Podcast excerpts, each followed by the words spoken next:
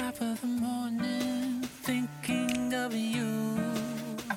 Plan my day, my list of to do.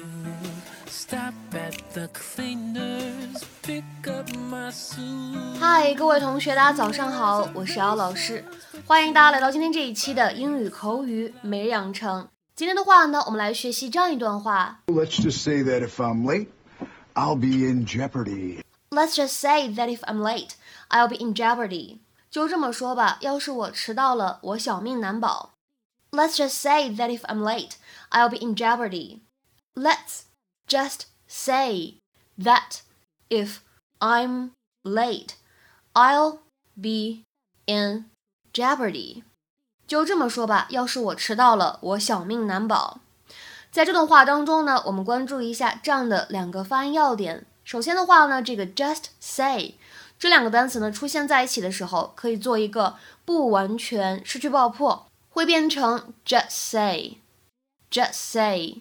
然后呢，再来看一下紧跟在其后这个 that 碰到 if 的时候呢，首先我们可以做连读，其次呢，当中这个清辅音 t 可以不送气，那么读起来的话呢，就会变成 that if，that if，that if。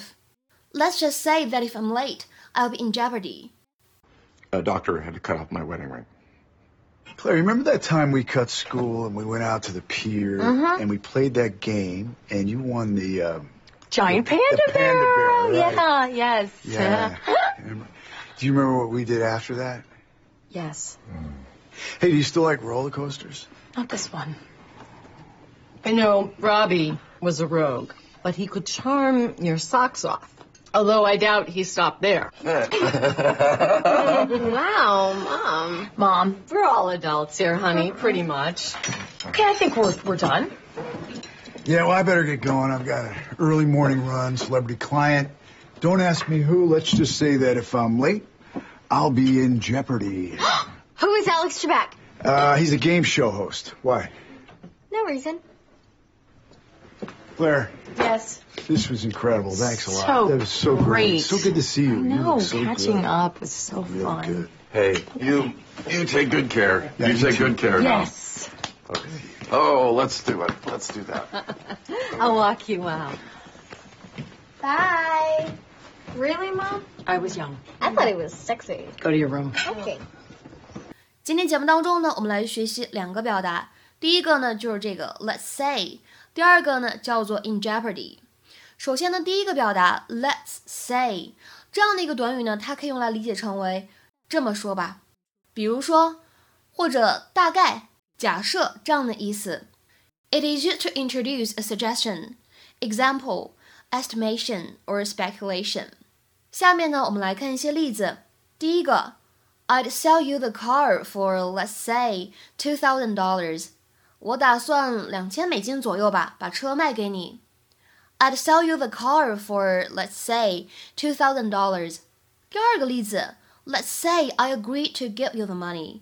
When will you pay it back？假设我把钱借给你，那你啥时候还呢？Let's say I agree to give you the money. When will you pay it back？再比如说第三个例子。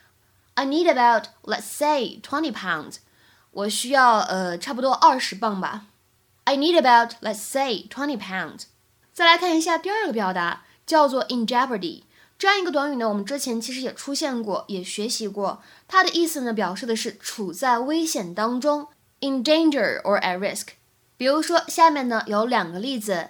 Number one, he puts himself in jeopardy every time he goes skydiving。每一次他跳伞都将自己置于危险的境地，或者说每一次他跳伞的时候都是冒着极大的风险。He puts himself in jeopardy every time he goes skydiving. Number two, the company's entire future is in jeopardy if we can't find more investors. 如果我们找不到更多投资方的话，公司的整个未来都岌岌可危。The company's entire future is in jeopardy if we can't find more investors. 今天的话呢，请各位同学尝试翻译下面这样一个句子，并留言在文章的留言区。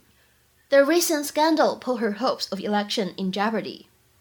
The recent scandal put her hopes of election in jeopardy. 这样一句话应该如何理解和翻译呢？期待各位同学的踊跃发言。我们今天节目呢就先讲到这里，拜拜。Cause this is my first